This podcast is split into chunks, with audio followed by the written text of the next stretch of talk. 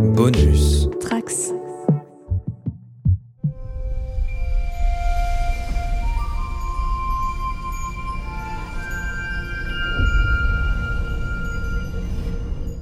Bienvenue à tous les trekkers et trekkies, je suis le commandeur Guigui et je suis ravi de vous accueillir à bord de la base stellaire du cadran pop.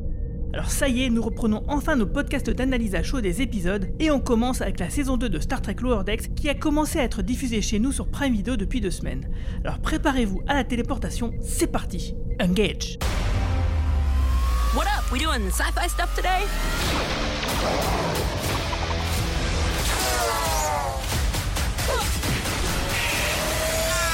Only thing missing is Boimler. He's got to be having the time of his life. Alert! I'm starting to think this jam session's got too many licks and not enough comps. What does that even mean?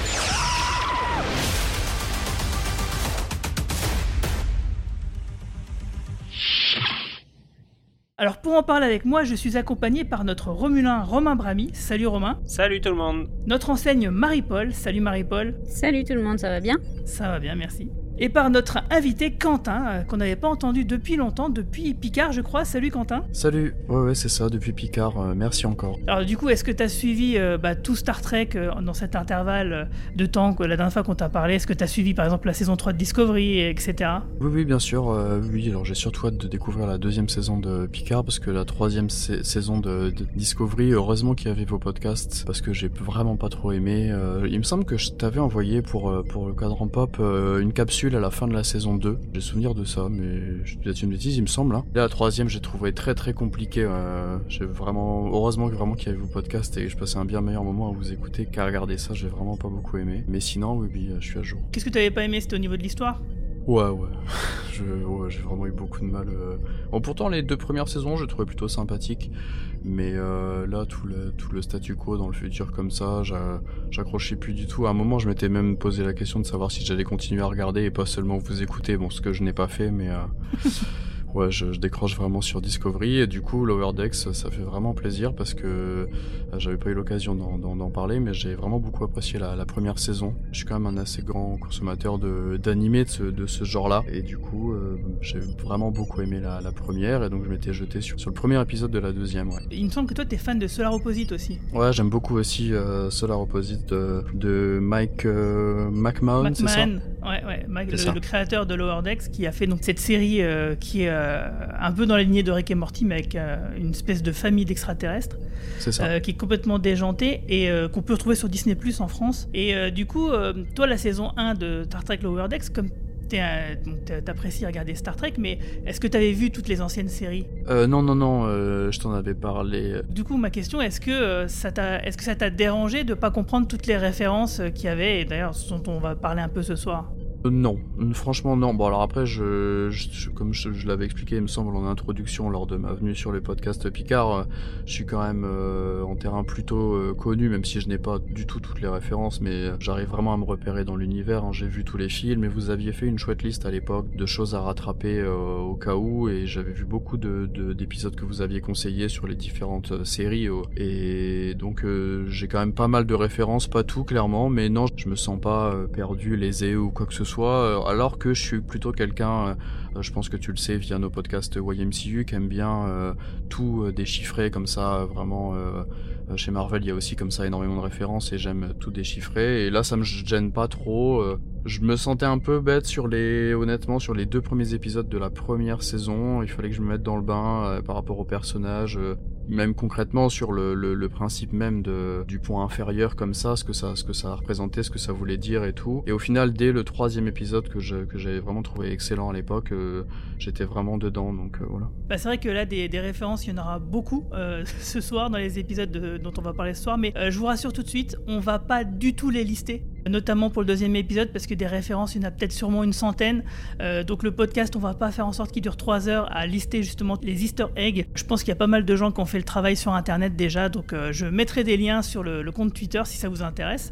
Et d'ailleurs, justement, tu parlais donc euh, bah, de liste d'épisodes des podcasts qu'on a fait pour aiguiller un peu les gens. Donc, du coup, c'est le moment de revenir un petit peu sur le dernier podcast qu'on a réalisé, ou qui était euh, par où commencer Star Trek. Et là, on a, eu beaucoup de réactions de la part des, auditeurs. Donc, euh, c'est un peu le courrier des lecteurs. On va faire les messages du subespace parce que bon, il y a, eu beaucoup de choses qui ont été dites sur notre dernier podcast. Donc, je trouvais ça intéressant quand même de revenir un peu dessus, notamment sur le tweet d'Arnaud Touplein qui nous dit. Alors, je commence déjà par les très sympathiques et plus j'avancerai, moins ça sera sympa. Euh, bravo pour ce chouette podcast. Moi qui ai commencé par les films d'Abraham, c'est maintenant Discovery. Je suis curieux d'en découvrir plus. Alors justement, on a fait une liste sur notre site internet euh, podcast.lecadranpop.fr pour retrouver justement la liste dont on parlait dans le podcast précédent. Donc je vous invite à aller la consulter. Et je vous invite aussi du coup à regarder les épisodes très très rapidement parce que visiblement ils pourraient euh, partir de Netflix. Mais oui, ça fait chier ça qui part de Netflix là. Moi je vais pas avoir le temps de tous les voir. Alors, fort heureusement, euh, il y a la nouvelle génération de Space Nine, visiblement, qui vont rester sur Netflix. Euh, ce qui part euh, principalement, c'est la série originale, Voyager, Enterprise et la série animée. Pour dépasser un peu Star Trek, j'ai lu aujourd'hui une étude qui disait que depuis le, début du confinement, le, piratage avait explosé, en fait, avait littéralement explosé. Et ça m'a pas surpris parce que je trouve quand même que la guerre des streaming qui a lieu essentiellement aux États-Unis, puisque nous on la ressent moins ici, mais a quand même énormément désorganisé l'offre en fait. Et, c'est vrai que euh, à partir du moment, euh, bon, euh, il parlait surtout évidemment de Black Widow, tu sais, des, Jungle Cruise, tous ces films qui sont sortis aux États-Unis à la fois au cinéma et sur Disney Plus en, payant.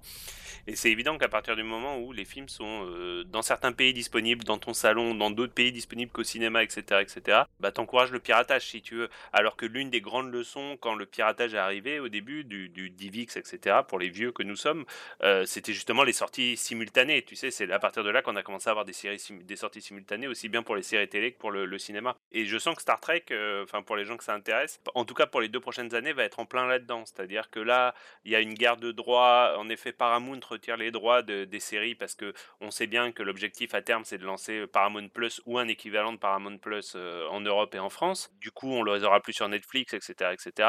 Donc, euh, clairement, ben, moi, je suis vraiment jamais pour partisan du piratage mais à un moment donné, si tu n'as plus d'offres, tu n'as plus d'offres. C'est-à-dire que si demain tu es obligé de pirater pour regarder Voyager, par exemple, bah tu le feras. Enfin, tu n'auras pas le choix. quoi. Et j'ai trouvé intéressant que la news sur le piratage arrive en même temps que cette news sur le départ des séries Star Trek de Netflix. C'est clair que pour nous, c'est très embêtant parce qu'on incite les gens à regarder Star Trek, à leur faire découvrir en leur conseillant des épisodes, etc. Et puis finalement, ça on nous coupe l'herbe sous le pied. Et dernière nouvelle aussi, euh, c'est un tout petit peu plus vieux, mais c'est tout à fait relatif. Euh, aux États-Unis, à l'inverse, euh, sur Paramount Plus, ils ont perdu les films Star Trek en fait, qui se retrouvent sur la chaîne Stars en fait, si tu veux. C'est sur Prime. C'est alors c'est un autre Stars, c'est Stars. Attends, t'es sûr qu'ils les ont perdus T'es sûr qu'ils partagent pas juste Non, non, ils les ont perdus. Moi, moi je sais parce que je suis abonné à Paramount Plus.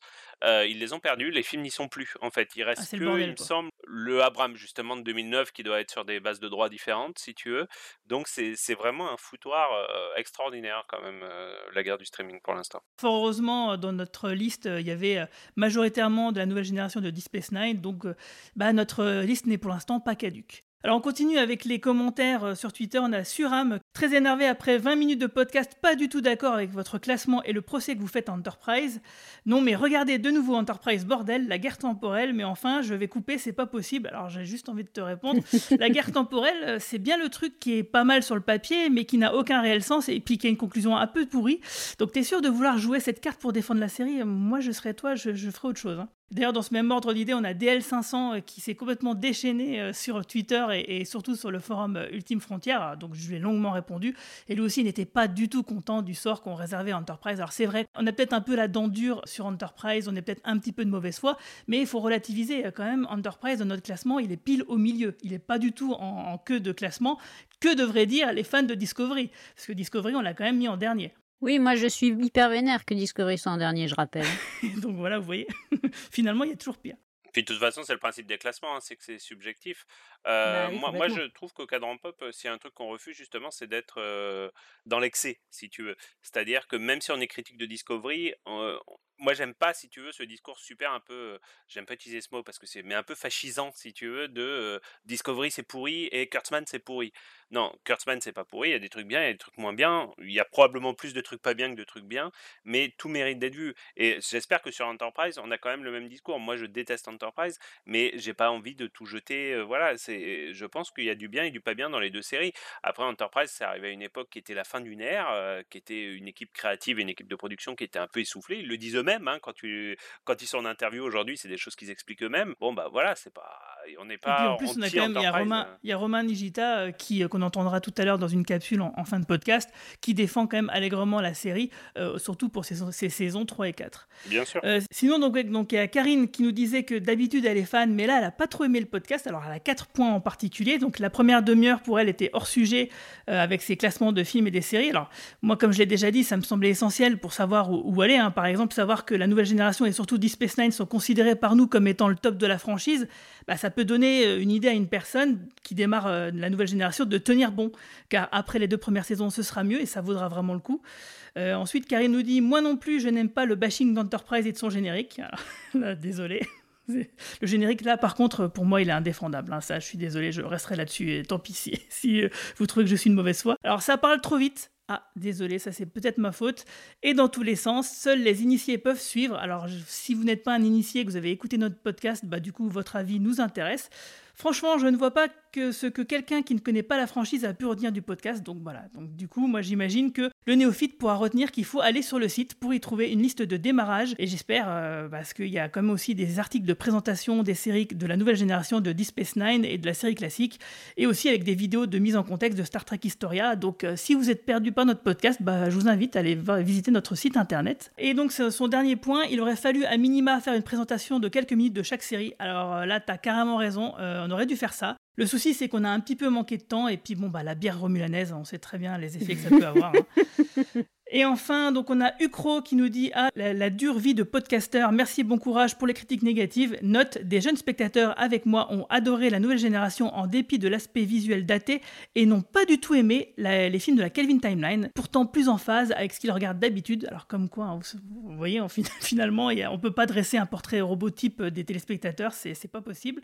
Non, c'est vrai, mais l'inverse est vrai aussi. J'aimerais juste qu'ils le reconnaissent, et, ça vaut aussi pour le première critique. C'est qu'il y a aussi beaucoup de jeunes spectateurs, ou d'ailleurs on dit jeunes, mais il y a, il y a des jeunes spectateurs et des primo-spectateurs, c'est-à-dire à la fois des jeunes parce qu'ils sont jeunes d'âge et primo parce que c'est la première fois qu'ils regardent Star Trek, donc même plus vieux, euh, qui aiment Discovery. Je veux dire, on va pas, enfin, je vois pas l'intérêt de dire que c'est pas le vrai. C'est vrai, Twitter est plein de gens qui sont euh, amoureux de cette série. Bon, ben, ils existent. euh, on va pas faire comme s'ils n'existaient pas. C'est pas parce que des séries nous parlent pas qu'elles ont pas, qu'elles ont pas des fans. Après, on peut débattre sur euh, c'est pas du vrai Star Trek, c'est du faux Star Trek. Bon, voilà, c'est infini comme débat de toute façon. J'aime pas ce discours extrémiste qu'on sait se dire Discovery c'est nul, personne n'aime et ça marche pas. Bah si, ça marche. Bah, Il y a si, des gens qui aiment carrément. et euh, voilà quoi. Ah c'est oui. tout. Ça c'est c'est des faits. Je veux dire, c'est pas c'est pas de l'opinion si tu veux. C'est c'est juste du fait. Et enfin, on a aussi Yves Raduca qui nous a fait un petit commentaire sur le site internet euh, sous le podcast. Euh, Il, euh, on l'avait cité dans le podcast et, et du coup, il a trouvé que nos vannes sur sa personne, bah, ça l'avait fait bien marrer. Et lui, par contre, il préconise de commencer First Contact, puis d'enchaîner avec Enterprise, et ensuite la série classique, la nouvelle génération Deep Space Nine et Voyager.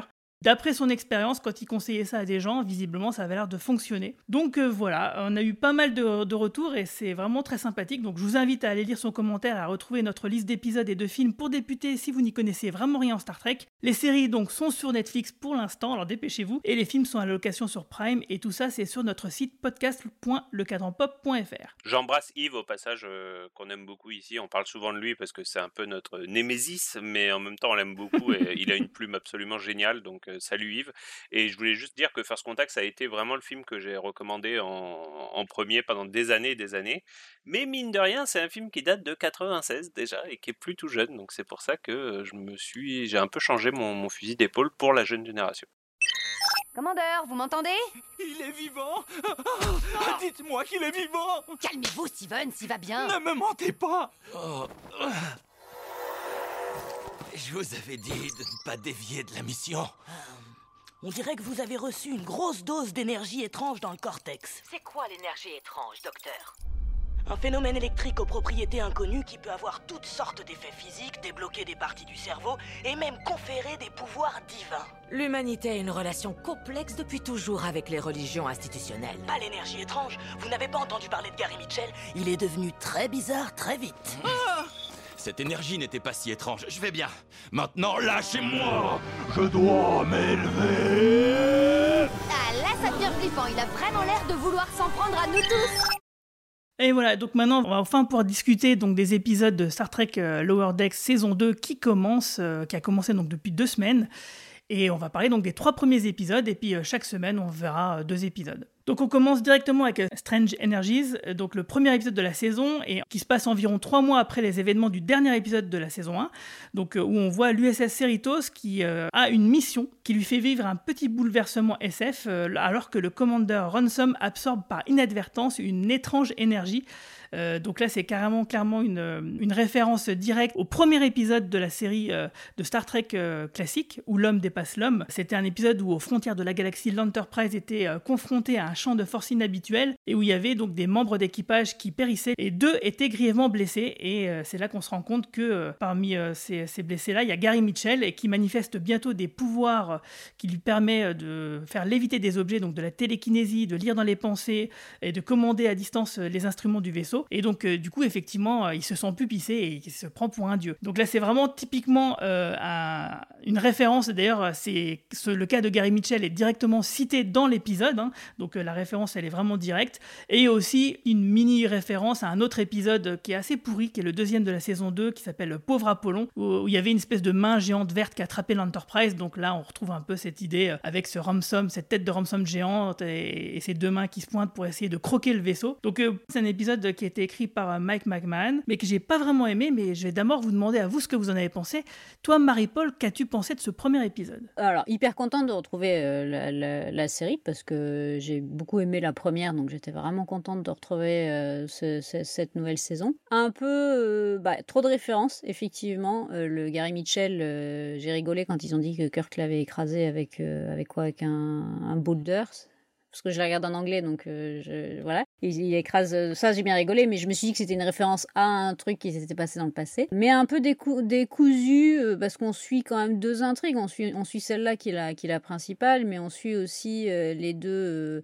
les deux personnages euh, Tandy euh, Rutherford. Tan- Tandy euh, qui a l'air de péter un câble parce que son meilleur pote est en train de, de tomber amoureux euh, du- d'une autre dans le, dans le vaisseau et elle, elle lui court derrière en lui faisant des espèces de, de, de le manipuler, lui faire des trucs médicaux qui sont absolument fake.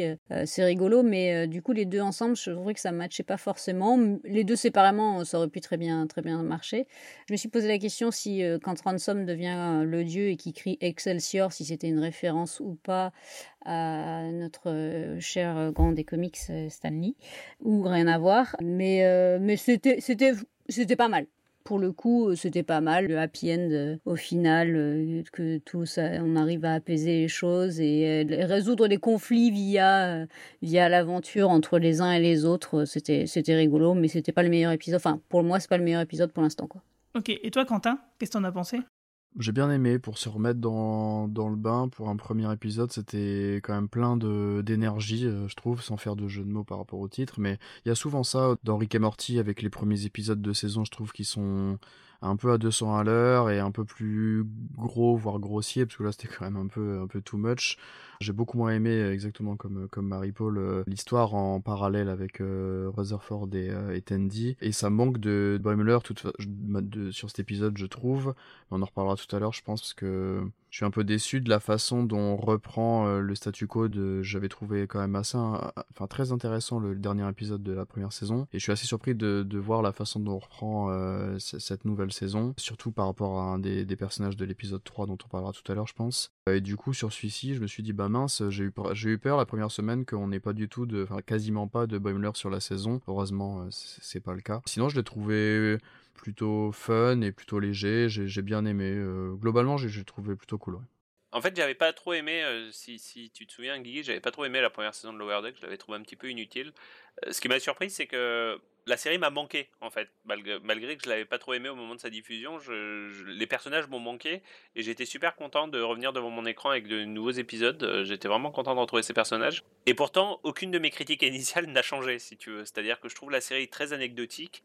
Je passe un super moment en les regardant, mais et cet épisode en est vraiment un symbole, mais je les oublie quasiment instantanément. Euh, d'ailleurs, là, on enregistre ce podcast euh, le 27 août, donc ça fait déjà quelques semaines qu'on a qu'on a vu le premier épisode, deux semaines, et j'avoue que j'ai presque un peu de mal à m'en rappeler. Si Marie si Marie n'avait pas parlé de la story B, je pense que je n'en avais plus aucun souvenir en fait, si tu veux. Moi, j'ai des pages IMDb ouvertes devant mes yeux. j'ai pas détesté, mais je trouve ça quand même très anecdotique. Et euh, Quentin disait qu'il est fan de séries d'animation.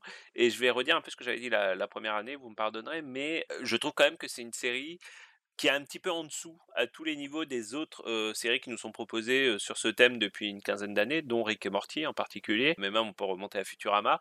Et en gros, qu'on apprécie plus parce qu'ils ont la licence Star Trek en fait. Ça me fait penser à ces jeux vidéo si vous aimez les jeux vidéo où en gros c'est ils reprennent des jeux vidéo qui marchent bien et ils rajoutent une licence comme ça t'es es plus dedans parce que c'est des personnages que tu connais, des histoires que tu connais, etc. etc. Ce que, ce que je veux dire, c'est un peu une série un peu lambda dans le genre humour adulte, mais avec un skin Star Trek sans plus quoi. C'est ça. C'est un, Exactement. Et, et, je trouve que c'est exactement ça. La, métaphore de la skin, tu pouvais pas mieux faire.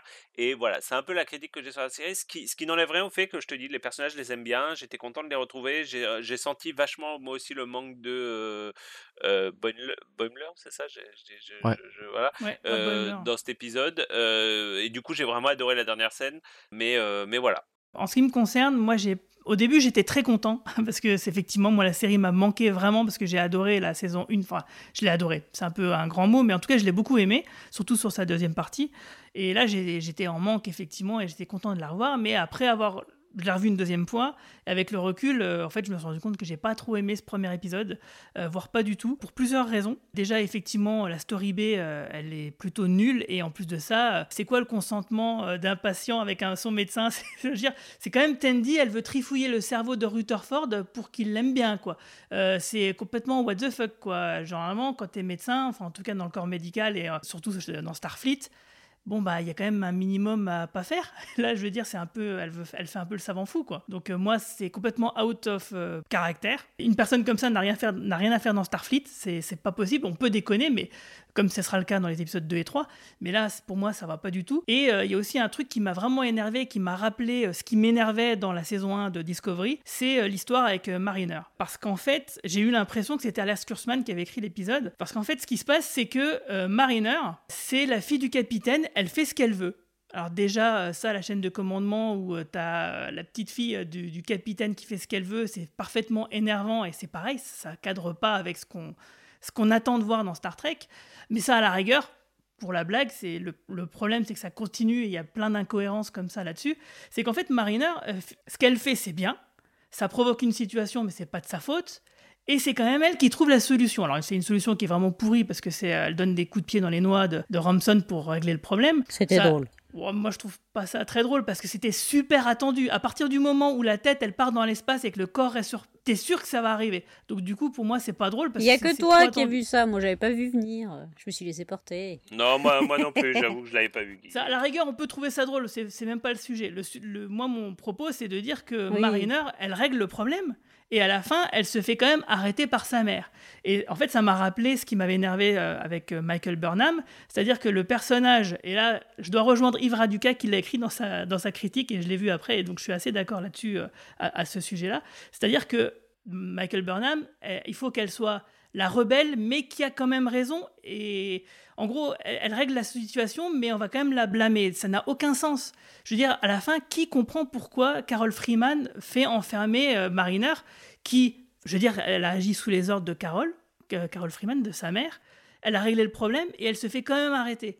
Donc ça veut dire que ça doit être l'héroïne qui est, qui, euh, est rebelle, euh, qui est contre le système, enfin contre qui on a des choses à reprocher, mais qui a quand même raison. Donc elle a raison, mais elle n'a pas raison c'est, c'est, on peut pas avoir les deux, c'est pas possible, quoi, ça fonctionne pas. Il a quand même enfreint, enfreint les, les ordres, elle l'a fait à... Quel ordre?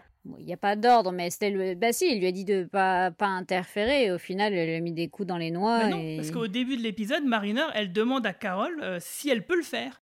Oui, non, non, je parle de, je parle de quand elle, elle, elle défonce euh, Ransom. Mais, euh, mais parce qu'elle a, elle a dévié du truc et c'est comme Kirk qui, euh, fait des trucs à sa sauce euh, pour résoudre les conflits, quoi. Je suis d'accord, mais à partir du moment où tu as le, le capitaine qui. ce qu'elle fait, ça fonctionne pas, et que tu as son subordonné qui fait un truc qui fonctionne, d'où est-ce que tu le punis, quoi? Je veux dire, c'est le. Enfin, tu vois, ça n'a aucun sens. Sa fille, il n'y a pas la même relation. Pas pour le. Alors oui, je comprends ton, je comprends ton agacement et que ça colle pas avec Starfleet, mais il y a aussi le fait que c'est la relation mère-fille, quoi. Il y a, y a un truc, il y a un truc en plus qui est, qui, qui est pas dans, dans plein d'autres. plein d'autres situations quoi. Et pour euh, rajouter un peu sur ce que pour rebondir là-dessus et pour euh, compléter ce que je disais tout à l'heure par rapport au statu quo, c'est vraiment dommage que dès la fin du, de ce premier épisode, et eh ben en fait elles ont un dialogue où elles se disent bah finalement euh, en gros j'aime j'aime pas bosser avec toi et du coup oui, bah, et on revient en arrière on revient en arrière c'est ça et Mm. ça ça, ça j'ai trouvé ça vraiment bête enfin dommage ouais Mm, mm. C'est- c'est un peu gratuit. C'est c'est- c'est- c'est- c'est pour ça que je parle d'Alex Kurzman et du début de Discovery, c'est-à-dire que c'est on a on place des statu quo et des, des enjeux et des relations entre les personnages d'une manière complètement gratuite. Euh, c'est là parce que le showrunner a décidé qu'il fallait que ce soit là, mais à aucun moment il se donne les moyens de construire une situation qui fait que ça va euh, être complètement euh, naturel. Et Oui, mais dans pas, ces cas-là, tu peux pas ramener. euh, on, peut, on peut spoiler la fin de l'épisode. Enfin, on peut. On, on peut Ah oui, j'ai oublié Non, de préciser, le... podcast est entièrement spoiler, bien sûr. D'accord. Euh, dans ces... c'est- C'est plus compliqué de ramener facilement Boimler sur le vaisseau. Si tu continues la dynamique mère-fille et que la fille fait ce qu'elle veut avec, Ah euh, avec, la- avec sa mère, du coup, comment est-ce que tu arrives à faire ramener Boimler et, re- et reactiver le duo Boimler-Mariner? C'est vachement plus Mais compliqué. je suis quoi. tout à fait d'accord, mais non, mais moi, mon propos, c'est pas de dire qu'il fallait pas que le statu quo et la relation des personnages changent. Moi, ce que je dis, c'est qu'il fallait mettre en scène une situation qui permettait de le faire de manière naturelle et pas du tout forcée. Parce que là, pour moi, c'est clairement forcé. À l'inverse de, d'ailleurs, on va en parler tout de suite, du deuxième épisode, Keishon, ses yeux ouverts, épisode écrit par Chris Kula, qui avait déjà écrit le deuxième de la saison 1. C'est un, épisode où euh, les héros du pont inférieur ont du mal à s'entendre avec l'enseigne Jet qui a hérité de la couchette et des tâches de Boimler et pendant ce temps-là, on a un aperçu de la vie de Boimler sur l'USS Titan qui s'avère plus intense qu'il ne le pensait. Alors euh, c'est un, épisode qui fait... Alors c'est celui où je crois ils ont, ils ont pu placer le maximum de références qu'ils pouvaient. Quoi. Il, y en a peut-être entre 50 et 100. euh, on va vraiment pas vous les détailler parce que là ça, ça, ça prendrait un temps fou. On va juste parler quand même du fait que cet épisode est quelque part une suite de l'épisode euh, Les Jouets de la saison 3 euh, de la nouvelle génération. C'est l'épisode 22 si je me trompe pas. Où il y avait l'Enterprise Day qui était chargé de délivrer 108 kilos de dithyrium aux riches marchands Kivas Fajo pendant le transport, la navette pilotée par Data explosait et en fait Kivas avait capturé Data pour le rajouter dans sa collection. Donc il avait fait croire à la mort de Data pour pouvoir le subtiliser et, le récupérer. Parce que c'est un collectionneur comme l'épisode de Lower Decks l'explique très bien. Et c'est aussi la suite de Darmok dans la saison 5 de la nouvelle génération, épisode 2, euh, parce que euh, c'est là où c'est un fameux épisode dont on a déjà parlé. Keishon fait partie de la même race où en fait c'est des races qui, euh, qui parlent en, en métaphore. D'où euh, les histoires, de, les blagues avec le traducteur universel qui fonctionnent pas bien quoi. Alors que euh, effectivement le retour de Boimler donc dans l'épisode 2, moi j'ai trouvé que c'était bien foutu parce qu'il y avait une mise en scène, une mise en situation qui était créée, qui était intéressante, où euh, on apprenait des choses sur le personnage de Boimler et où en fait le twist de l'épisode c'est qu'effectivement il y a un clone de téléportation comme avec Riker dans la nouvelle génération, donc encore une référence. Euh, C'était l'épisode Seconde Chance dans la saison 6, où en fait on se rendait compte qu'effectivement, euh, dans une mission précédente, Riker avait eu un double de téléportation qui s'était créé euh, par un accident donc de téléporteur, sauf que personne ne s'en était rendu compte, et le pauvre double de Riker est resté sur une planète comme sur une île déserte pendant des années, ce qui fait qu'on se retrouve avec deux personnages, deux personnes qui sont identiques mais différentes de par leur expérience. Donc là, on a vraiment encore aussi donc c'est une suite à ça. D'ailleurs, Boimler cite explicitement cet épisode dans, bah, dans l'épisode, quoi, cette histoire dans l'épisode. Et moi, j'ai trouvé que euh, cette histoire de Boimler, de montrer qu'il n'est pas à l'aise sur le Titan, parce qu'en fait, lui, ce qui l'intéresse, bah, c'est finalement des missions un peu plus pépères, de diplomatie, de choses, de choses qu'on voit dans la nouvelle génération, finalement, qui sont pas des trucs de cow-boy. Moi, j'ai trouvé ça vraiment très intéressant et que ça, que là, pour le coup, son retour était naturel. Ouais, la partie sur euh, la partie de, de sur cet épisode-là, je l'ai trouvé vraiment chouette. À l'inverse de, de, ce qu'il fait en solo sur l'épisode de- d'après d'ailleurs, mais euh, en plus ça raconte vraiment quelque chose à la fin de l'épisode. On te dit bah oui, Starfleet euh, avec ses collègues, Starfleet c'est pas que du, du tir au laser et, et, tout, ce qui va avec dans, dans, dans la leçon qu'il y a en tirer. Et j'ai trouvé que cette, cette partie-là de cet épisode-là était très intéressante. Ah, Et toi, Romain, t'étais content de revoir Riker? Ouais, j'étais content d'en voir Riker. J'ai bien aimé, j'ai bien beaucoup aimé de revoir un personnage de la race de Darmok. En fait, euh, j'ai trouvé qu'il était bien écrit le Un personnage. Il était, il était mignon comme tout. Surtout quand il se transforme en poupée, j'avais envie d'avoir la même poupée à la fin. Et, euh, et j'ai trouvé l'histoire avec le collectionneur euh, plutôt sympa. J'ai trouvé que c'était un bon mix d'action et d'humour. Euh, J'ai trouvé que ça fonctionnait pas mal. Par contre, je suis pas totalement d'accord avec toi, mais en fait, ça me dérange pas, si tu veux. J'ai trouvé que ça restait quand même une pirouette absolue de faire un clone de, de, Boimler pour qu'il revienne sur euh, euh, pour revienne sur le Cerritos. Et finalement, j'ai trouvé quand même que c'était exactement le même travers que pour euh, Mariner, c'est-à-dire ils ont refait le statu quo de la première saison. Quoi. Ils ont ils ont ils ont fait marche arrière toute. Et finalement, à partir de l'épisode 3 tu repars euh, à peu près du pilote de la saison 1 de Lower Decks. Ce qui n'est pas forcément un problème, hein, euh, mais c'est notable. C'est-à-dire qu'ils ont, ils ont voulu faire une évolution de caractère en fin de saison et ils sont revenus complètement en arrière en, en deux épisodes, quoi, à peu près en, deux épisodes. Faut noter que c'est pas une maladie qui est à Lower Decks hein, et même pas à l'univers Star Trek. Ça arrive dans beaucoup de séries en ce moment. Moi, il y a une série que j'aimais beaucoup, alors vraiment dans un univers totalement différent, mais il y a une série que j'aimais beaucoup qui s'appelle euh, Handmaid's Tale. euh, Et Handmaid's Tale a exactement le même travers, c'est-à-dire qu'en en fin de saison, à chaque fois, il se passe un truc extraordinaire où tu penses que le personnage va s'échapper, vivre une nouvelle vie, etc. Et comme les, comme les scénaristes n'ont pas trop d'idées ou savent pas comment tenir la série, elle se refait constamment capturer dans les deux premiers épisodes de la saison suivante et elle retrouve sa C'est vie normal, de, de Handmaid, en fait, si tu veux. Et bah là, ils nous ont fait un peu le même coup. Est-ce que c'est grave? J'en sais rien, mais c'est notable en tout cas. Alors, je voulais juste dire que j'étais d'accord avec Quentin sur euh, l'écriture du premier, du pilote de la saison 2, qui est effectivement très typique de l'écriture de Rick and Morty, où c'est un espèce de gloubi-boulga foutraque euh, qui effectivement va à 200 à l'heure et euh, qui est pas forcément euh, le plus, le plus structuré. Là, euh, dans ce deuxième épisode, l'écriture euh, est quand même, ça reste péchu, il, se passe mille trucs à la seconde, mais euh, c'est quand même plus, ça fonctionne vachement mieux, c'est plus fluide, c'est, plus cadré. Euh, Le, toute la partie avec le collectionneur, je suis passée à côté de 50, euh, des 50 références, je pense, parce que comme Quentin, je suis une jeune trekkie, donc je découvre au fur et à mesure euh, l'univers, Euh, mais ça m'a pas empêché d'apprécier. Toutes les, toutes les situations. Et le, retournement euh, de situation sur Boimler, alors oui et non, ça me gêne. Oui, dans le sens où effectivement c'est une pirouette euh, qui est assez facile euh, dans l'écriture de beaucoup de séries aujourd'hui. Néanmoins, je me dis que s'ils sont pas trop idiots, ils intégreront l'évolution de caractère du personnage qui a commencé à émerger effectivement depuis la fin de la saison 1. C'est-à-dire que même s'il avait envie d'aller à l'aventure euh, sur euh, avec Riker, il se rend compte qu'en fait c'était pas si mal et qu'il avait des potes. Il n'arrivait pas vraiment à s'intégrer sur ce vaisseau-là. Euh, T'es quand même dans l'espace euh, au milieu de rien. Si t'as pas, si t'as pas, un... je pense qu'il est plus équipage. On revient dans l'alchimie humaine qu'il y a dans Star Trek. En fait, Star Trek c'est c'est l'aventure, l'exploration, l'univers, l'inconnu, euh, l'espace, les planètes, etc. Mais c'est aussi l'histoire des gens qui sont sur les vaisseaux, quoi.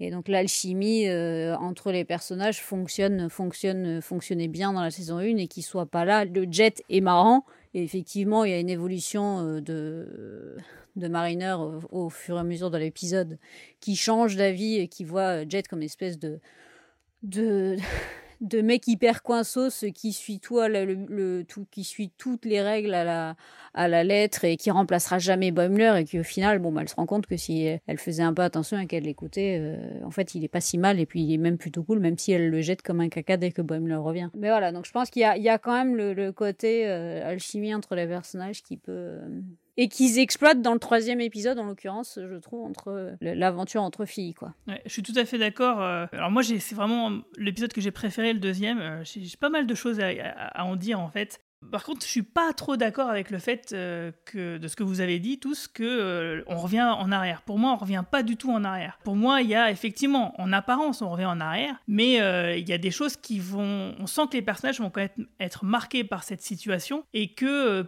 il y a des graines qui sont semées pour la suite, à mon avis, qui semblent anodines peut-être. Peut-être que je me plante, hein, que c'est le fait de vouloir faire des théories qui, qui me met complètement dedans, parce que il y a quand même, je trouve qu'il y a un- une menace sous-jacente, il y a un arc narratif qui se dessine avec des phrases qui ont été dites dans la salle de réunion euh, à bord du Titan.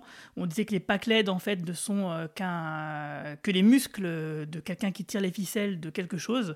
Donc je pense qu'il y a une vraie menace, euh, quelque chose de vraiment sérieux qui va pouvoir débouler en fin de saison. Il y a d'autres choses, par exemple le fait que Boimler ait un double téléportation.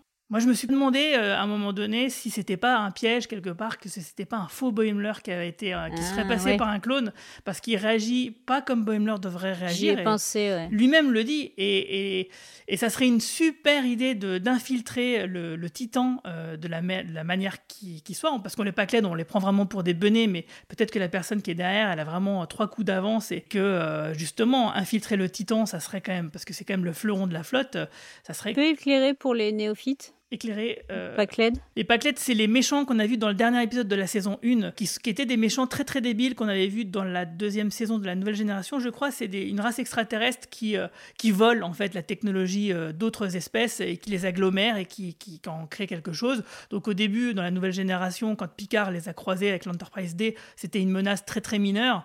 Et finalement, ils se sont rendus compte dans la saison 1 de Lower Decks que bah, ils l'avaient laissé...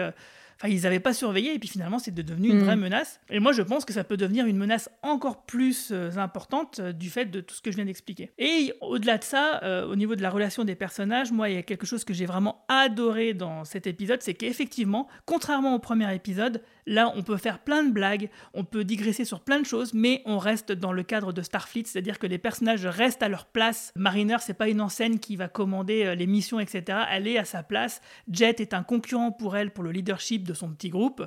Et euh, ils se rendent compte, et c'est ça que j'ai bien aimé aussi, cette déconstruction du personnage de Mariner, qui fait que oui, elle est casse-cou, euh, mais elle n'a pas toujours raison, et puis c'est bien qu'elle se rende compte de temps en temps que Rutherford et Tandy ont aussi des choses à dire, et que finalement, on revient à cette idée de travail d'équipe qui font la force de Star Trek. Que n'est pas un héros euh, casse-cou euh, qui a raison pour tout et devant tout le monde, contre tout le monde. Là, c'est vraiment le travail d'équipe qui fait que tu peux t'en sortir, et ça, du coup, euh, c'est les voir déambuler pour échapper au piège dans le vaisseau du collectionneur, bah, j'ai trouvé que ça fonctionnait très très bien. Et le fait que Jet se fasse jeter effectivement comme une vieille chaussette, alors tout simplement parce que Boimler revient et puis Boimler va reprendre sa place au, sein du, groupe, j'ai trouvé que c'était un peu vache, pauvre Jet. Mais du coup, je me dis que ça aussi, ça va servir plus tard parce que ce personnage, on l'a revu encore l'épisode d'après. Et voilà, je pense que il y ce sont des, des, je sais pas exactement ce qu'ils vont en faire, mais je pense que c'est des graines qui sont servies pour plus tard. Et c'est pour ça que je pense que l'évolution des personnages ne- n'est pas un retour en arrière.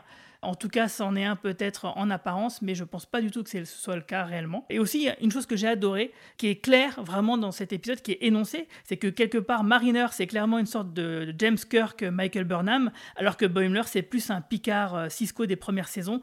Et du coup, je trouve ça super l'idée de projeter plusieurs façons de voir la, sa- la saga au, au sein de deux personnages et de les faire se confronter, quoi. Même si là, effectivement, c'est pas le cas encore pour le moment. Mais je trouvais que c'était vraiment très très intéressant. Et aussi, euh, on rajoute du lore à l'univers de Star Trek avec cette guilde des collectionneurs qui n'était pas très claire dans l'épisode de la nouvelle génération. Et là, du coup, ça ouvre. Voilà, c'est un peu plus intéressant et ça rend la chose un peu plus logique quelque part. Parce que dans la nouvelle génération, c'était euh, un peu flou, quoi. Mais alors, du coup, l'énorme squelette qui a un t-shirt euh, Oui. Starfleet, là, c'est un vrai personnage? Oui, c'est un- c'est une référence à un épisode de la série animée euh, où il y a un Spock géant. Et euh, je ne saurais plus te dire pourquoi c'est comme ça. J'ai complètement, j'ai vu cet épisode il y a très très longtemps, donc je ne me souviens plus du tout euh, des- du contexte, mais ça vient de la série animée. En fait, euh, il y a euh, quasiment tout ce que tu vois dans le truc du collectionneur, ce sont des vraies références, et il y en a beaucoup qui viennent de la nouvelle génération, donc tu as l'impression que le collectionneur était quand même un petit peu obnubilé par le capitaine Picard et son équipage, parce qu'il y a beaucoup de choses qui viennent de la nouvelle génération. Je vais encore parler de MCU, mais c'est marrant de voir que la même semaine, on a eu deux épisodes, un épisode de, de Lower Decks un épisode de What If, euh, avec un peu le même, le même genre de troisième acte, euh, collectionneur qui collectionne toutes les références de l'univers. ouais. Voilà, c'est un petit, un petit détail, mais ça m'a fait beaucoup sourire. C'est vrai, t'as raison, j'avais pas, j'avais pas fait le lien entre les deux. Ouais. Bah, que je suis quand même très curieux de savoir ce qu'ils vont pouvoir faire de ça. C'est super intéressant la, la perspective de, de se dire qu'il y a maintenant deux Boimler dans cet univers-là et que dès qu'on le laisse comme ça, on voit que tout de suite euh, euh, il boit un verre avec Riker, ils vont vite euh, ch- changer tous les deux chacun de leur côté différemment et quand ils se retrouveront, parce qu'on va forcément le, le retrouver, ça ça peut être chouette ouais, la perspective là-dessus. Je trouve ça hyper intéressant comme euh, comme décision. Il faut toujours qu'il y ait un jumeau démoniaque euh, quelque part, et là c'est Ouais, le ouais. cas. À mon avis, c'est ce, qui sera- c'est ce qui sera le cas, parce que d'ailleurs, euh, ah non, je vais pas vous spoiler le destin de- du double de, de Riker. Parce Ah que non. c'est- C'est intéressant. Toi, Mar- Marie-Paul, tu vas peut-être le découvrir en regardant les épisodes de Deep Space Nine, donc je ne t'en parlerai pas. Merci. Le jumeau de Riker, euh, c'est son expérience de vie qui fait qu'il devient ce qu'il devient. Donc, Oui, tout à fait. euh, Oui, oui. donc, faut voir si, euh, en effet, il joue le même jeu sur euh, Bummler. Je, Personnellement, je pense pas. ouais, on verra. Moi, pour Parce moi, c'est juste une la, la- la situation s'y Tu vas être la déçu. situation s'y prête énormément. Et moi, je ne serais pas du tout déçu euh, si c'était autre chose que ça. Tu vois, si c'était un infiltré, je trouverais ça plus intéressant. Parce que ça veut dire qu'il y aura de l'enjeu euh, et qu'il y aura de l'intrigue. Non, mais je pense que tu vas être déçu parce que je pense que ça sera pas aussi compliqué que ça. Oui, sans doute, sans doute. Mais en tout cas, euh, euh, c'est vrai, parce que c'est vrai que les épisodes, les histoires de SF, c'est clairement que des prétextes pour faire évoluer les personnages, les faire interagir les uns avec les autres. Et moi, je demande rien de plus à la série que ça, en fait. hein. C'est euh, ce qui me plaît dans la série, c'est effectivement l'humour, la camaraderie, les personnages entre eux. Euh, je regarde pas la série spécialement pour les histoires de SF, même si c'est vrai que ça serait bien qu'il y en ait des qui claquent de temps en temps. Non, j'ai dit, j'allais dire surtout qu'on sait qu'il sait le faire, euh, parce qu'il le, il le fait sur Rick and Morty. euh, Et sur en Opposite aussi. Ouais, ça je l'ai pas vu, mais Rick and Morty, il y a quand même des épisodes où il y a des trucs vraiment cool de SF, quoi. Pour terminer sur, sur Riker, c'est intéressant de voir que c'était juste un- une grosse guest star sur le dernier épisode de la première saison et que là, il est là euh, comme régulier apparemment. Je pense qu'on va le voir beaucoup. euh. Je pense qu'on va le revoir aussi, oui. Bah ouais, en tant que fan de Star Trek, vous devez, vous devez être content de, de le retrouver euh, au doublage. Surtout que c'est un personnage euh, qui est. Je pense que c'est le personnage qui a apparu le plus dans le plus de séries, euh, parce qu'il est dans la nouvelle génération, il est dans Deep Space Nine, il est apparu dans Voyager, il est apparu dans Enterprise, il est apparu dans Lower Decks, il est apparu dans Picard, donc ça fait Dans six Picard, séries. Est- Il est dans six séries, le mec. Ouais, il est apparu dans toutes les séries euh, euh, sauf Discovery depuis Next Generation en fait. Et Discovery, il est réalisateur quand même. Donc. Jonathan Frakes, c'est vraiment, euh, c'est devenu le peut-être le personnage le plus important d'un point de vue présence en tout cas. Ouais. Moi, je suis pas sûr qu'on reverra le Titan tout de suite, honnêtement. Je Ah pense oui, que maintenant qu'ils nous ont envoyé Bummler, euh, en effet, il y aura peut-être un deuxième. Et puis, moi, je pense que c'est quasiment inévitable qu'il y ait une confrontation entre Bummler et son double à un moment donné. Alors, à voir si tu as raison, Guigui, ou si c'est juste son double ou quoi. Mais je pense qu'on le reverra plus, euh, peut-être même avant le season final ou quelque chose comme ça. Ah oui, oui, pour moi, quand, quand je disais ça, je pensais tout à fait au dernier épisode de la saison. Une de mes critiques principales euh, sur la première saison, c'était qu'il y a pas mal de moments où je me disais qu'ils avaient peut-être trop de personnages et qu'il y avait régulièrement un ou deux persos qui étaient vraiment euh, dans leur coin à faire des choses moins intéressantes. Et là, tout à l'heure, je précisais sur le premier épisode qu'il y avait quasiment pas euh, Brimler sur, celui-ci. Et sur le deuxième, il n'y a pas du tout Ransom. Si, si, il est, il est dedans, euh, mais il a un rôle très très mineur. euh, C'est Ouais, lui qui il fait a- remarquer Au tout à, à début, la ouais. Au tout capitaine début, que, mais- elle a une évaluation et est-ce qu'elle veut pas euh, qu'on prenne des nouvelles de l'équipe euh, et elle veut pas parce que euh, soi-disant elle, elle est trop, trop derrière ses- son équipage et du coup elle, elle leur fait confiance. Et ils n'arrivent pas à utiliser euh, tous les personnages euh, à chaque fois, en tout cas. Bah, du coup, c'est bien, on est un peu dans cette configuration de la nouvelle génération, c'est-à-dire euh, on ne met pas en avant tous les personnages euh, dans tous les épisodes, on choisit quoi, ça tourne. Et ça, c'est plutôt pas mal. Tu veux bien me rappeler en quoi ton plan était moins dangereux que le mien? Il y a toujours des impondérables. Si on avait suivi ton plan, on aurait dû affronter deux fois plus de pièges mortels et escalader un tuyau d'évacuation de liquide radioactif. J'ai pas peur de prendre des risques, moi. Mais est-ce que t'as pensé à eux? Ta vie n'a peut-être pas de valeur à tes yeux, mais tu peux pas leur demander de risquer la leur. Fais pas comme si t'avais leur bien-être à cœur, ça se voit que tu te sers de l'équipe pour te mettre en valeur. Mais d'où est-ce que tu sors une idée pareille? Tu veux qu'on te voie comme un super-héros musclé et courageux qui fait passer l'équipe avant lui et qui... Oh, tire-toi, saleté d'aspirateur volant Oh oh, je crois que tu as déclenché leur mode de défense. Et alors, qu'est-ce qu'ils vont nous faire Nous aspirer à mort Ah Ils essaient de nous aspirer à mort Donc on va parler du troisième épisode euh, qui s'appelle euh, Nous aurons toujours Tom Paris. Euh, donc euh, alors que le docteur confie à Tandy une mission spéciale, elle va embarquer Mariner pour l'aider. Pendant ce temps-là, sur l'USS Cerritos, Rutherford est dévoré par l'envie de connaître le mystère d'un membre de la passerelle. Alors, euh, qu'est-ce que vous avez pensé de cet épisode et qui veut en parler en premier? Tom Paris, c'est un vrai personnage? Tout à fait, c'est un personnage de Voyo, donc de Voyager. Euh, c'est le timonier de, et le super méga pilote euh, de Voyager, et c'est vrai que c'est lui, c'est le seul être humain à avoir passé la barrière de la vitesse supraluminique, il allait au-delà de, de ça.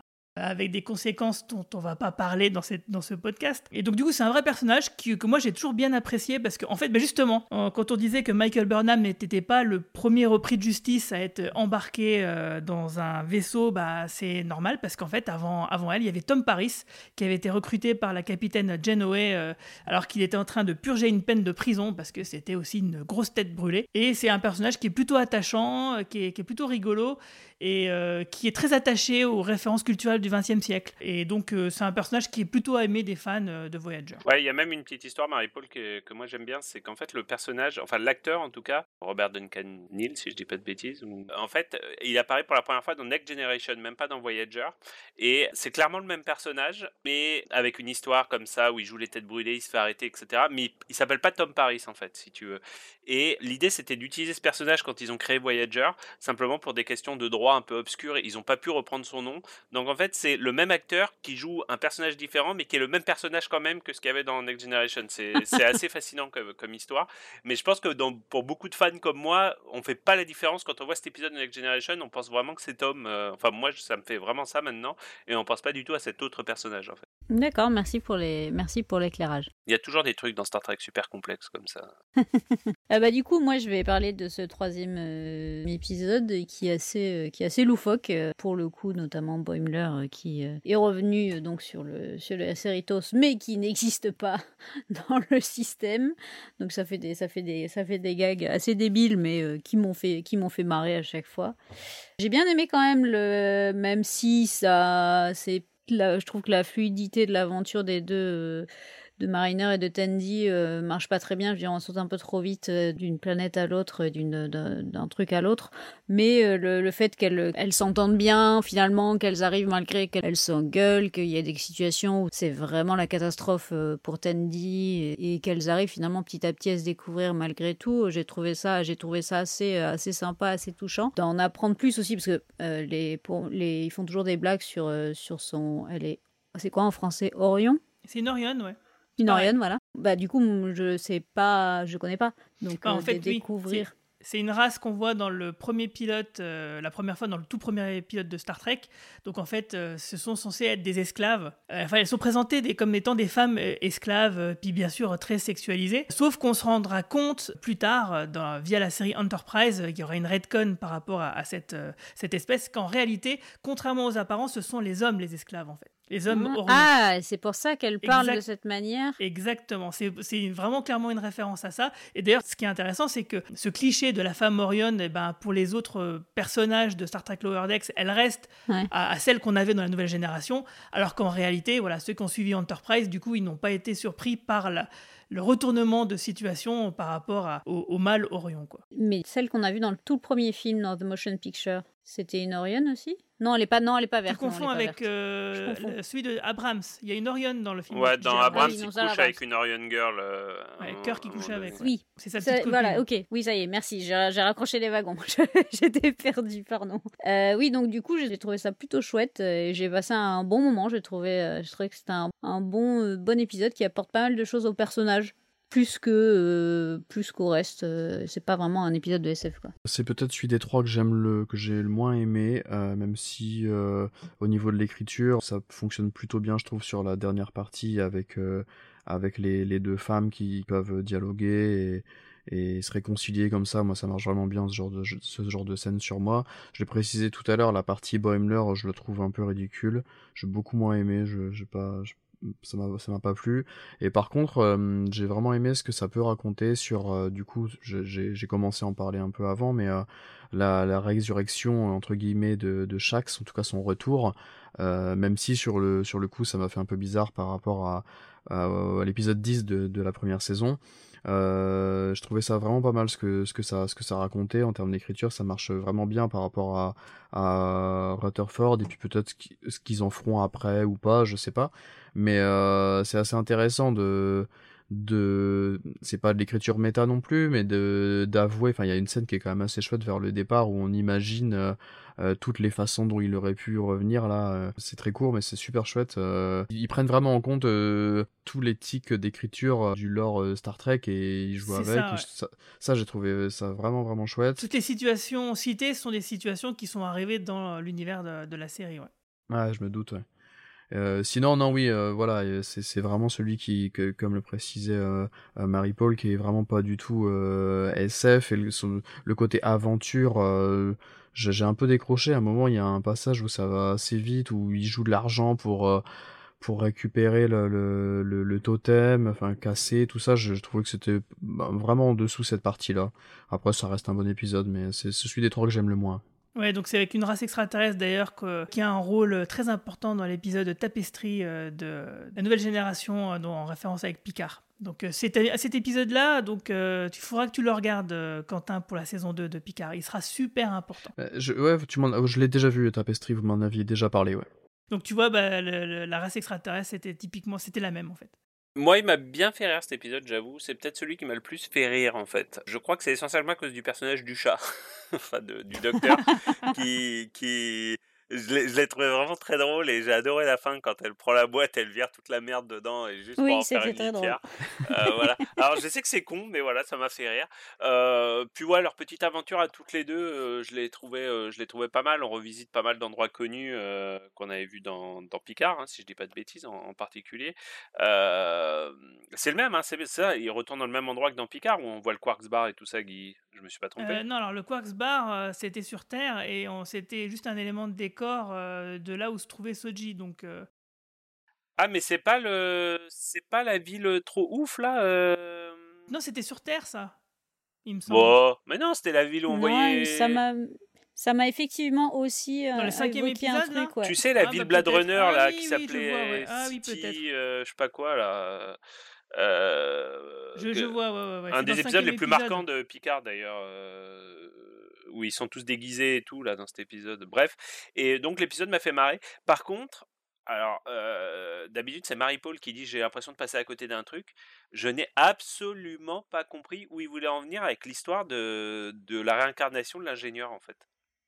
Le chef de la Ah, sécurité. De- ah ben de- moi j'ai trouvé ça intéressant parce que je me suis dit mais c'est quoi cette merde? Pourquoi est-ce qu'il est là? Ouais, non, non, mais, mais why not en soi? Mais euh, euh, la fin, enfin, la, résolution, quand il lui explique ce qui lui est arrivé, je n'ai rien compris, en fait. Et je me suis demandé, Guigui, si j'étais passé à côté d'un truc ou quoi. Bah, je sais pas, parce que c'est vrai que le- pour moi, c'est la partie la moins réussie de l'épisode. euh, tout simplement parce qu'elle nous laisse, euh, elle nous suggère qu'il y a quelque chose après la mort. euh, ce que c'était toujours refusé à faire Star Trek. Euh, si ce n'est dans un épisode de Voyager, ou Voyo, devrais-je dire, euh, où en fait on voyait euh, ce qu'imaginait la, l'après, euh, la, la vie après la mort euh, du côté Klingon avec euh, Bellana Torres qui avait des visions où elle était sur une espèce de dracar euh, avec des vikings, enfin avec des vikings avec des Klingons donc, enfin où elle devait suivre tout un tas de, d'épreuves qui nous refassent un peu le même style, c'est que tu imagines voilà ce que ce que imaginent les Bajorans après la mort, que visiblement euh, bah, c'est terrifiant et que c'est secret défense. J'ai trouvé que ça c'était un peu nul par exemple. Mais j'ai pas compris. Je, je pense que enfin, j'ai vraiment l'impression d'être passé à côté d'un truc.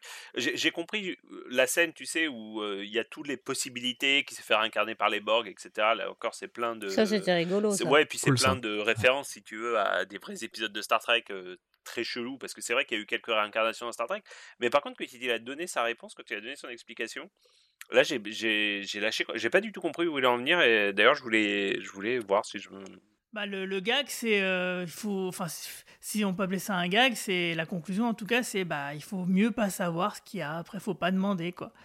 c'est, Ouais, ouais, je pense, tout simplement. c'est- oui, il n'y a pas à chercher plus. hein. Je- C'est, c'est pour ça que je trouve que c'est, c'est pas terrible parce que bon, euh, moi je préférais dans ce cas qu'ils jouent la carte euh, à fond et qu'on ne sache jamais, qu'ils veuillent pas en parler, qu'ils disent rien. Bah oui, c'est ça. Moi, je pensais que ça finirait comme ça l'épisode. Je pensais qu'on saurait jamais euh, pourquoi il revient et que c'était presque un truc un peu méta sur les, les retours de personnages, que ce soit dans les comics ou les, ou les séries télé, quoi. Mais ouais, j'ai été très surpris par l'explication. Mais voilà, non, mais sinon, je me suis marré. Euh, J'étais content de revoir Tom Paris malgré tout. J'ai été étonné à quel point sa voix était restée jeune, en fait, euh, parce qu'il a quand même pris beaucoup de poids, euh, puis il a pris des années aussi. C'était marrant de voir comme ça, sa voix est devenue est restée jeune et fraîche. Mais ouais, c'est. Ouais, j'ai plutôt bien aimé, j'avoue. Bah, Et là, pour le coup, là, c'est, on est vraiment face à un caméo caméo, quoi. C'est, euh, il sert pas spécialement plus l'intrigue générale que ça. Il est juste là, mais c'est vrai que ça fait plaisir de le voir. Encore une fois, c'est un personnage que moi j'avais vraiment beaucoup aimé. C'est juste qui m'embête un petit peu, c'est qu'il soit resté lieutenant quand même euh, après euh, toutes les aventures qu'ils ont vécues. Je comprends pas qu'il soit pas passé commandeur ou capitaine, quoi. Bah, il a été en, Mais bon. il a été en prison quand même. Enfin, il a, il a, Ouais, il a- mais il bon, a été en c'est prison. bon. Bah, il y a peut-être un plafond de verre euh, pour les repris de justice ah, dans Starfleet quand même. Mais puis il est, il est quand même motivational speaker, ce que je trouve. Euh, alors c'est très anglais ce que je viens de dire, mais euh, enfin, il, fait le tour de Starfleet pour encourager les, les, troupes, ce que je trouve quand même je sais pas, j'ai trouvé ça pas mal comme évolution ça du personnage. Va bien, why not, Ça lui va bien. Moi, je m'étais toujours imaginé euh, que par rapport à Lower Decks, c'était lui qui avait repopularisé euh, les jurons euh, du 20e et du 21e siècle, tu vois. Donc les gros mots, le fait qu'il dise des gros mots, ça serait à cause de Tom Paris et qu'il aurait eu une influence culturelle parce qu'on sait que le mec est très, très riche en idées, en, vieillerie, il adore le 20e siècle et puis en disant, bah voilà, les gars, faut utiliser les gros mots, c'est sympa, faites-le, et puis qu'il lance une mode, quoi, tu vois. Il a vraiment une influence culturelle. Pour la petite histoire aussi sur cet acteur, euh, Marie-Paul, Robert Duncan McNeil, en fait, euh, il est devenu réalisateur après euh, Star Trek Voyager. C'est marrant parce qu'il y, a deux acteurs. En fait, dans Voyager, il sort avec une l'ingénieur qui est une Klingon aussi. Et les deux acteurs sont devenus des très très bons réalisateurs de, de séries télé en particulier. Et par exemple, Robert Duncan McNeil, il a, mmh, réalisé des épisodes de Zorville, mais aussi de séries beaucoup plus sérieuses comme Suit, par exemple. Donc c'est vraiment devenu des réalisateurs de alors de séries, hein, ils n'ont pas fait des blockbusters des trucs comme ça, mais c'est des mecs qui travaillent énormément à Hollywood. En fait, il a réalisé 4 ou 5 épisodes de Mentalist, je crois, euh, des épisodes de Supernatural, des épisodes de, enfin toutes les séries que moi je regarde pas trop honnêtement, mais mais c'est vraiment devenu des réalisateurs euh, de séries très euh, très populaires en fait. Captain, incoming message. Journal de bord de l'officier scientifique Romain Nigita, j'ai été expulsé du vaisseau suite à un excès de bière romulanaise, soi-disant, lors de la dernière réunion présentielle de l'équipage, ou que sais-je. Bref, je me retrouve à enregistrer cette, cette capsule bien seul à bord de ma petite navette, mais j'ai tout de même eu le temps de visionner les trois premiers épisodes de cette nouvelle saison de Star Trek Lower Decks, et bah, je m'apprête à, livrer euh, mon avis sur ces épisodes à qui voudra bien l'entendre, peut-être mes camarades du quadrant pop, euh, que sais-je ben, à mon avis, globalement, euh, sur ces trois premiers épisodes, c'est que pas grand chose n'a changé entre la saison 1 et, la saison 2, que ce soit en termes d'histoire, de, rythme, de, visuel. Bref, si vous avez aimé la saison 1, bah, vous aimerez la 2, en tout cas les, trois premiers épisodes. Trois premiers épisodes qui ressemblent euh, fortement à ceux de la première partie de la 1. Euh, moi, j'avais beaucoup aimé les trois derniers de la 1, mais je trouvais la première moitié un peu plus anecdotique. Bah, c'est un peu la même chose avec ces trois premiers épisodes. on retrouve les mêmes forces et mêmes faiblesses euh, dans cette saison 1. Et clairement, on comprend euh, bah, le potentiel de la série maintenant avec euh, cette nouvelle saison. C'est-à-dire que les intrigues sont vraiment passe-partout, limite ennuyeuses et sont surtout prétexte à accumuler les, clins d'œil et les blagues sur l'univers Star Trek et ne parleront qu'à ceux qui ont suivi toute la franchise et particulièrement la, nouvelle génération, mais pas que. donc ça c'est pour le point faible et le point fort, très clairement, là ce qui se dégage de ces premiers épisodes, ce sont bah, le développement des personnages et de l'amitié des quatre personnages principaux principaux, Bumler, Mariner, euh, Tandy Rutherford. C'est vraiment ça qui se développe dans ces premiers épisodes et euh, à travers notamment le fait que ces personnages se rendent compte eux-mêmes qu'ils ne se connaissaient pas bien entre eux. Euh, évidemment, bon, Rutherford avec le fait qu'il a été reprogrammé, qu'il a perdu la mémoire, mais également, eh bien, notamment dans l'épisode 3, avec le fait que Tandy et Mariner partent toutes les deux en mission ensemble, ce qui ne leur était pas vraiment arrivé dans la saison 1, elles se rendent compte qu'elles ne se connaissaient pas bien. C'est l'occasion pour elles d'en apprendre un peu plus les unes sur les autres. Ça, c'est vraiment ce qui ressort de ce début de première saison, les personnages étaient devenus amis dans la saison 1, mais là, vraiment, euh, apprennent à se connaître euh, bien plus en profondeur. Et c'est vraiment tout l'intérêt de, ces premiers épisodes, en tout cas, selon moi. Euh, le premier épisode, on retrouve le cliché du God Complex qu'on avait évidemment dans le second pilote de la série originale avec Gary Mitchell. là, ça met un peu en avant le number one du Cerritos, évidemment, avec la voix de Jerry O'Connell. Donc voilà, c'est amusant. Ce qui est surtout très amusant, moi, je trouve, dans cet épisode, c'est le rôle que joue le, personnage moustachu de l'équipage Stevens qui va servir un peu comme le Smithers de Lower Decks. Smithers, évidemment, le, personnage, le bras droit euh, du patron de la centrale nucléaire dans Les Simpsons. Voilà, ça me fait rire un peu. toujours ces personnages secondaires. Moi, c'est ce que j'aime bien dans, ce genre de série animée. Le second épisode avec le, collectionneur, là aussi, avalanche, accumulation de clins d'œil. Je pense qu'ils ne feront jamais plus. Euh, évidemment, tous les petits objets qu'on peut voir, il faudrait faire des, arrêts sur image à chaque scène. Il y a énormément de, clins d'œil à la série. Et puis évidemment, bah, le retour de, de sur le Cerritos avec ce, ce Deus Ex Machina du, clone de téléportation, évidemment euh, référence à ce qui est arrivé à Riker, bah, ça c'est dit littéralement, mais aussi petit clin d'œil à ce qui est arrivé à Harry Kim dans Voyager, puisque comme vous le savez, bah, en fait le Harry Kim de Voyager qu'on connaît désormais, c'est en fait la copie et pas l'original, et chose dont tout le monde se fiche, euh, puisque de toute façon tout le monde se fiche les personnages de Voyager. En tout cas, ça, c'est c'est mon opinion. Mais ce qui est rigolo avec le, déjà le transfert de Boimler sur le Titan, c'est que déjà, ça n'a pas été balayé dès le début de la saison. Il faut quand même deux épisodes avant qu'il revienne. Et surtout, ça permet de voir la différence entre le, Titan et le Cerritos. Euh, le Titan, c'est un peu l'esprit euh, des séries originales, le côté euh, cowboy de l'espace, alors que finalement, ces premiers épisodes vont montrer que bah, le Cerritos, c'est l'esprit nouvelle génération, très clairement. C'est-à-dire que la diplomatie est supérieure au côté action. c'est quelque chose auquel il va être fait référence littéralement dans certains des épisodes suivants, dont je ne parle pas encore, les épisodes 4 et 5. Mais voilà, on, sent qu'il y a un peu cette, cette différence, c'est que très, clairement, c'est le Cerritos et le Wordex, c'est une lettre d'amour avant tout à la nouvelle génération, encore plus qu'à la série originale et à la franchise Star Trek. Et puis, autre élément, et je crois que je l'avais déjà dit euh, quand on avait parlé de la fin de la saison 1 de Picard et également de la fin de la saison 1 de Lower il faut absolument faire un truc avec Riker. Peut-être une série animée uniquement consacrée à Riker, mais voilà, euh, Jonathan Frakes a clairement euh, une, énorme dynamique, rien qu'avec sa voix. Voilà, il faudrait vraiment faire quelque chose, un spin-off, je ne sais pas, sur Riker et le Titan, ou Riker en train de faire des pizzas sur sa petite planète avec sa famille, avec Diana Troy. Et voilà, que dire du, troisième épisode, Will Always Have Tom Paris, évidemment, plein de clins d'œil à Voyager, euh, Robert Duncan McNeil euh, qui revient pour faire la voix de Tom Paris, euh, j'ai déjà parlé de la sous-intrigue avec Tandy et Mariner qui apprennent à se découvrir en mission. Voilà, là à nouveau, même chose, beaucoup de clins d'œil, beaucoup d'humour, une intrigue principale pas très intéressante, mais un développement des personnages qui voilà fera vraiment tout le sel, je pense, de, la suite de la série. En tout cas, moi, c'est ce qui me donnera envie de revenir, et clairement pas les petites intrigues de la semaine.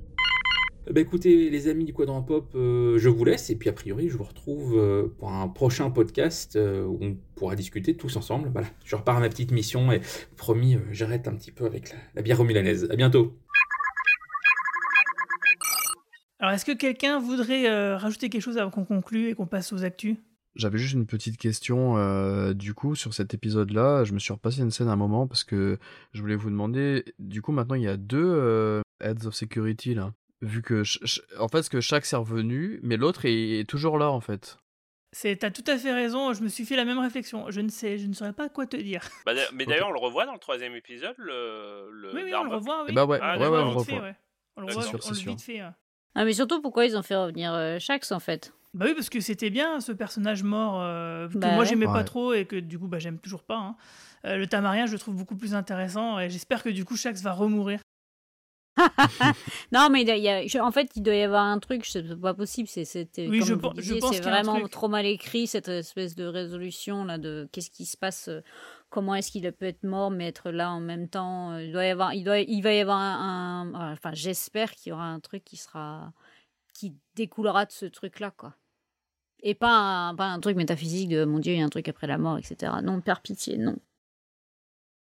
Et sinon, moi j'ai bien aimé cet épisode-là, même si je l'ai moins aimé que le deuxième. Euh, par contre, moi j'ai beaucoup aimé euh, l'arc sur Boimler euh, pour un truc tout bête, c'est que moi je me pose toujours des questions du style oui, alors si jamais tu as un combat qui fonctionne pas par l'ordinateur du vaisseau par rapport à ça, qu'est-ce qui se passe? Là, on a la réponse, même si c'est très caricatural et que c'est très abusé, parce que j'imagine pas du tout que ça fonctionnerait vraiment comme ça. Ça m'a fait beaucoup rire et le fait que Boimler, il essaie de régler ça par lui-même avec sa petite assiette c'était drôle quand même. J'ai trouvé que c'était drôle.